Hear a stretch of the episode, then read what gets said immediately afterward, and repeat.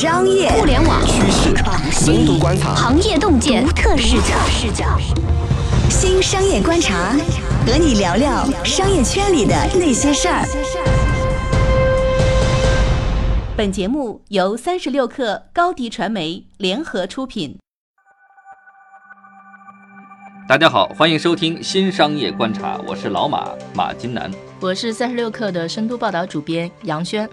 啊，轩轩，最近呢，我经常参加一些呃老同学啊、老同事、老朋友的这个聚会。哦，三个老字儿。对，都是一帮老男人啊，也连个姑娘都没有。那么在这个聚会上啊，这一个个啊，感觉大家面容枯槁，然后经历的是很憔悴的样子。要不就有人身体有问题啊，喝酒喝不了；要不就回家还有要带孩子的；要不呢就是在酒桌上谈论说，哎呀，我要不要辞职创业呢？就是感觉到啊，大家普遍遇到了这个中年的危机，已经没有了年轻时代那种啊意气风发的那种感觉和样子。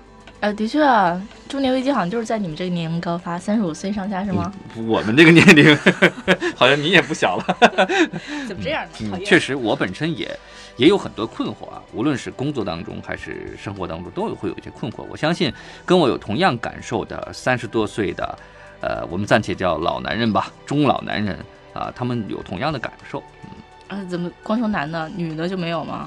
其实我觉得女性应该还会好一点，因为呃一部分我觉得，对我觉得你们男性吧，自我期许太高。嗯，对自己，呃因为很多压力是自己给自己的嘛，嗯总觉得自己是家里的顶梁柱，对吧？自己要养活啊，我你注意我这词儿哈，养活老婆跟孩子，对吧？嗯还要这个对父母啊有所交代，嗯，对？吧？因为在这个年龄来讲的话，一般父母年龄比较大了嘛，嗯特别是很多生活在一线城市的这些呃中年老男人们，嗯那么很多他是北漂嘛，父母也不在北京，嗯那么也面临着养老的问题。而且在我们这个年龄段啊、那么基本上大家都是独生子女嘛，嗯那么也没有兄弟姐妹，嗯，对吧？那么照顾老人就变成一个非常棘手的问题。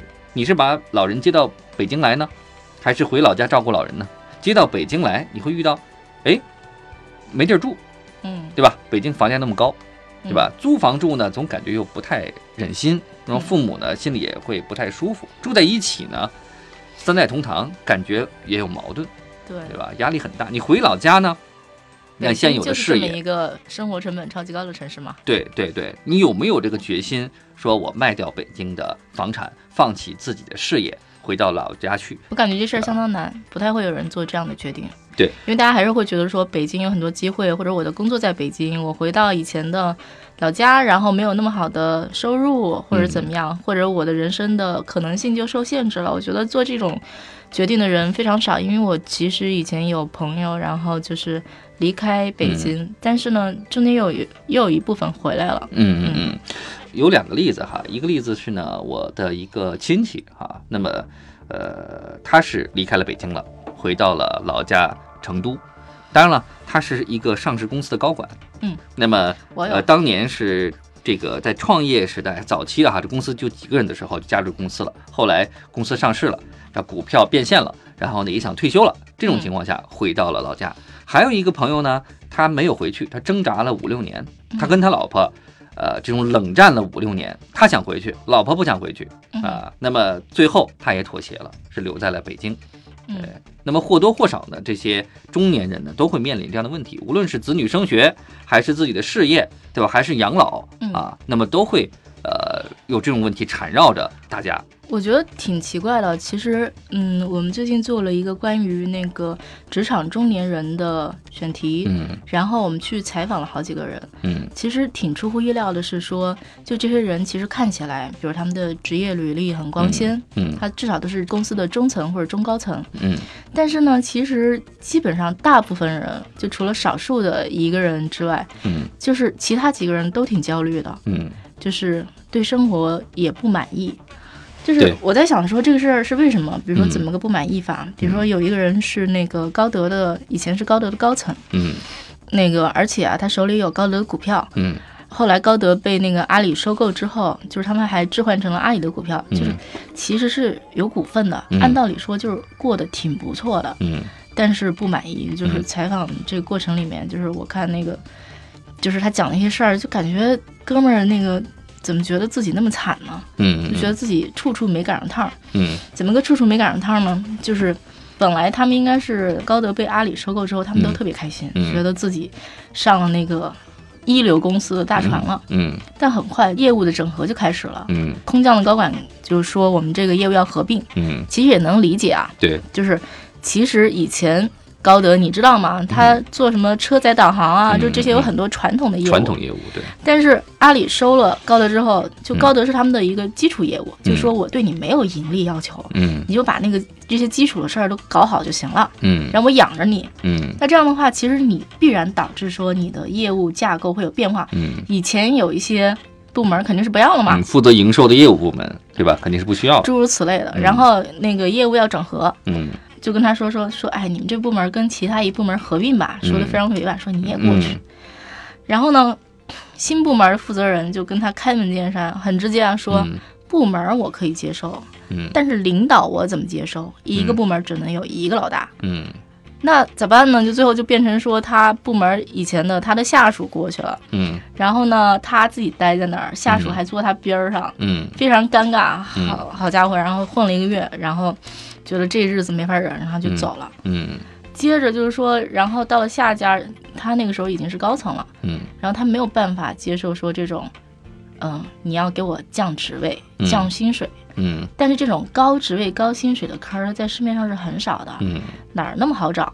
对，结果这一待就是空了八个月，嗯八个月没有工作。嗯其实中年人也挺尴尬，其实你们吧，就我不是啊，我还是个少女。嗯那的确就是说，能力、经验嗯以及收入都上去了，你们就是大家都是有自我期许的嘛，嗯我怎么能往下坡走呢？嗯那你在已经被架到一个比较高的位置上之后，嗯你的其实可选择的那个空间和范围就真的就小了。嗯，然后这个事儿古往今来都是这样。我们当时还找了一个，后来也算是网红。这个网红以前在那个戴尔的中国区当到了销售总监，嗯他就说他们当年也是因为就是业绩不好，然后要裁员，嗯裁了一些什么人，一溜儿十几个全是中年人、嗯中层，嗯然后就有一个干了八年的人，就真的是。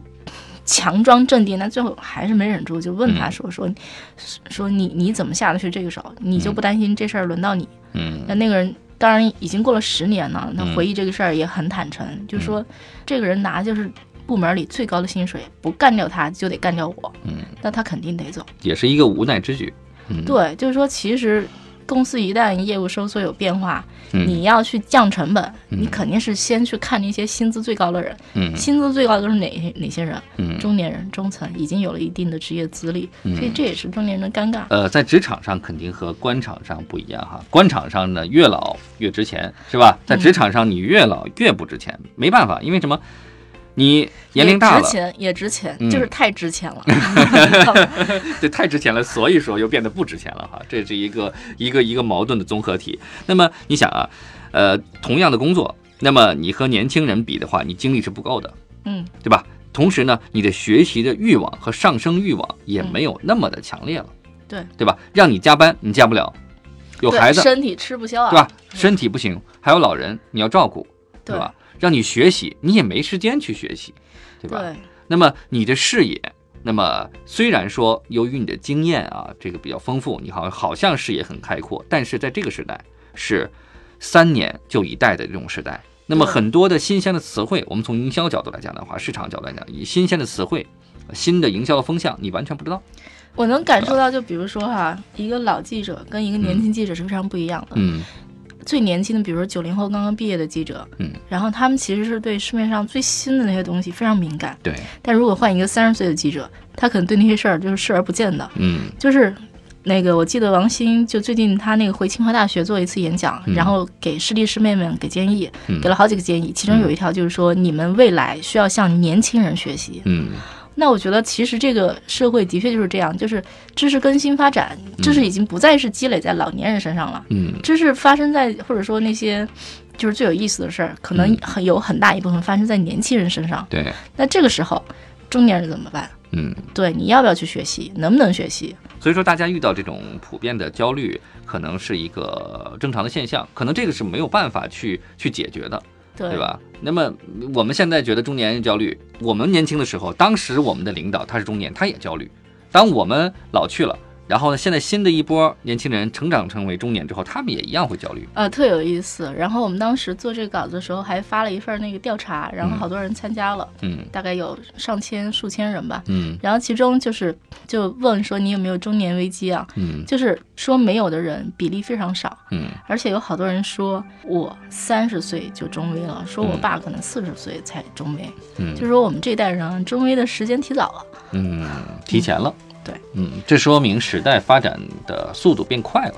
嗯，我觉得怎么定义中医吧？我觉得某种程度上就是一种焦虑感、嗯不安全感，嗯或者觉得那个人生这个就是职场吧，上升到半坡，感觉有点爬不动，对。可能是有点而且。很多像中年人呢，这个在职场里面，他觉得可能混得不太舒服，然后都很多去选择创业了。因为身边有好些人哈，原来在公司里面也都是一个不错的职位，嗯但是现在纷纷选择去创业。然后也问过他们，就是你是有看到很好机会去创业了吗？他说不是，那是什么原因呢？是说无奈选择创业了，因为职场上升不了了，嗯，然后甚至你的老板比你还年轻，对吧？嗯这种事儿也挺多的哈。挺多。那么，对，然后下面的这些年轻人，你手下呢，一个个跃跃欲试，要抢夺你的位置，这时候你变得很很痛苦，然后你放眼能够看到五年之后的自己会是什么样的下场。嗯这时候提前，我还趁着还有点精力，然后先去选择创业，但是这时候完全不知道自己该做什么。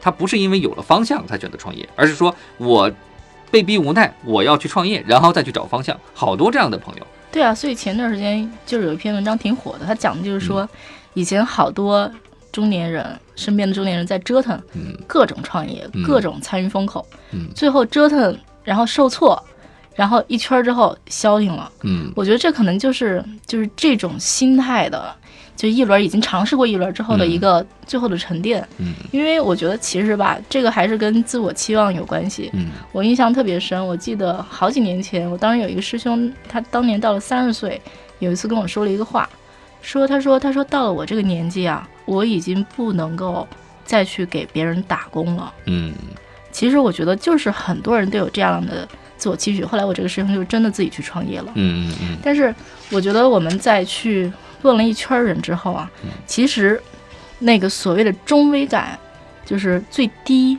然后基本上没有什么中危，或者说那种就是比如说没有什么觉得说无聊啊、嗯倦怠啊，嗯什么感到被年轻人威胁啊，嗯还真是那个创业者说我自己身上没有那些症状。嗯呃，但是这个创业者身上最要命的问题就是他的身体吃不消了。对，因为创业真的是风险特别大。嗯然后他说，他人生中他是连续创业者，创到第三次。然后他说，他人生中第一次对创业感到后悔，嗯是最近一次创业，最后累倒了，嗯然后躺在那个医院的那个床上。嗯他本来想说离开医院，医生不让他走，说你走就是不要命。嗯然后他就晚上躺那个床上，然后那天打了很多很多袋儿的点滴。他说，那个时候他才真正的开始反思这件事情，觉得他都这个岁数三十大几，三十八九了吧，嗯然后觉得我真的吃不消了。就是他那个家庭，嗯，他觉得自己对女儿没有也没有尽义务，嗯然后说家里快把他给开除了，嗯就大概是这样一种状态吧。嗯所以就是人活着究竟是为什么？这真的是一个非常本质的问题。嗯比如说哈、比如说十年、嗯十年前戴尔那个时代，嗯其实你想，你现在回想那个时代都是什么？大家的那个社会的标准都是我在一个外企里工作，嗯很光鲜，然后我顺着职场的那个阶梯不断往上爬。对，熬年头嘛，它对，对它是一个爬阶梯的这么在大公司里面往上爬，嗯。它这么一个东西。再往前倒，在国有企业里，大家是看着什么论资排辈，也是对对，按部就班往前爬。嗯。但是现在这个时代，就过去十年，比如互联网这个时代，嗯，比如说我们聊了那么多的并购、嗯。风口、资本寒冬、嗯。合并，嗯。然后什么裁员，就这些东西全都是因为说变化太剧烈了，嗯。在这种剧烈的变化中，你把握不住这个时代。嗯。而且我不知道，就是马老师啊，我印象中，我们这代人，就是我们八零后，然后成长的时候，那个时候我觉得正是中国的那个财富飞速发展，我觉得满社会都是那种什么当老板，然后你能成功，你能行，你能致富嗯。的那种故事。然后我们一路长，就是涨过来，然后看到的也都是什么创业成功啦，嗯，财务自由啦，财务自由啦，嗯。房价上涨啦，嗯嗯。然后就是翻身一变，然后身边的人就变有钱了，都是看到是这样的事情。我觉得我们这代人的自我的心理期许也非常的高，对，而且基本上全是靠自己。嗯。就中国是在一个正在急剧的城镇化和现代化的这个过程里面嘛，嗯。大量人都是从小城市来到大城市，嗯。然后你其实是没有什么以前什么家里有房子，对吧？嗯。你在北京肯定是没有房子，嗯。然后你周围也没有什么亲朋好友能支持你，然后你要失业了，对吧？谁养你？嗯。肯定还得靠自己，就这种孤立无援，然后就各种事情叠加，我奋斗，自我奋斗，嗯。非常高的期许，非常剧烈的社会变化，嗯。导致说我们这代人吧，他这种焦虑感、不安全感，嗯。或者说最后体现为就是到了中年，比如年轻的时候还觉得有盼头嘛，嗯。人生有希望、有梦想，嗯。到了中年，比如说房子要还房贷，嗯孩子要上学，要养老，对像你还要养老 养老婆，对吧？嗯然后各种压力叠加在在一起，它就爆发了。嗯我觉得这是我们这个时代的一个特殊之处，就是我们这代人就是这样，嗯，就是赶上了这么一个时候，这是一个特别好的时代，但是它一定是有它强烈的副作用的。那我觉得嗯这代人超级强烈的中年危机就是这副作用。嗯，而且八零后这一代的也不叫中年人吧，嗯，对吧？那么可能是受到了多方面的挤压，对吧？那其实他压力是最大的。我们之前不也有这网上有段子嘛，就是八零八零后是最苦的，对吧？九零后就好多了，啥也没赶着嘛，对吧？对而且你计划生育，然后你又赶上了这个一孩儿，对吧？你就一个人去养养养父母，对吧？对所以说各方面综合的这个重压压下来，让人喘不过气来。在这种情况下，这只能是说自己去做心理调节，对我我觉得这可能是唯一的办法。但是我觉得，嗯、怎么说呢？就是调整心态这个事情啊，其实像城镇化、嗯现代化这个东西，在西方社会都是发生过的。嗯，但是呢，因为中国这个过程发生的特别快，我们其实嗯好多支撑体系没有建立起来。对，我觉得我身边一堆人全都在说抑郁症，嗯要么自己有抑郁症，嗯要么就是。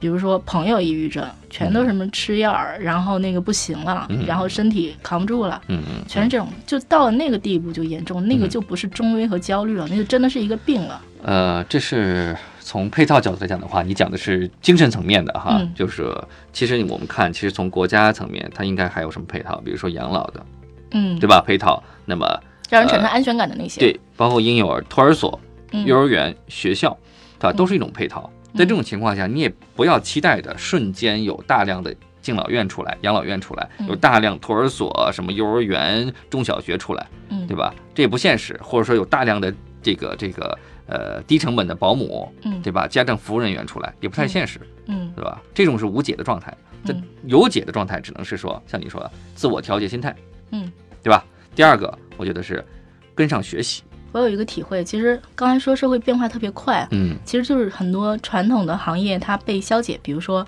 金融被互联网金融嗯冲击，对，然后纸媒我们都亲身体会过的，嗯就纸媒被新媒体冲击，然后嗯比如我自己也从纸媒跳到了新媒体，嗯。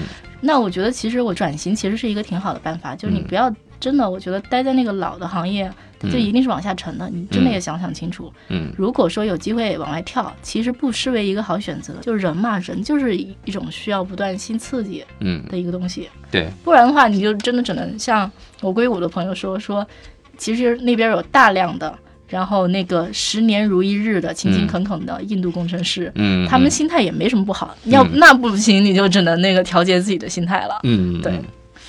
OK，今天我们深度的聊了聊关于中年危机的话题，也祝愿各位呃听众哈，中年听众们，那么调节好自己的心态，保持好学习的一个状态。那么有一技傍身，则无往不利。OK，、嗯感谢大家收听我们这一期的新商业观察。如果您喜欢我们的节目，就请转发、评论或者点赞。我们下期继续聊，再见。拜拜。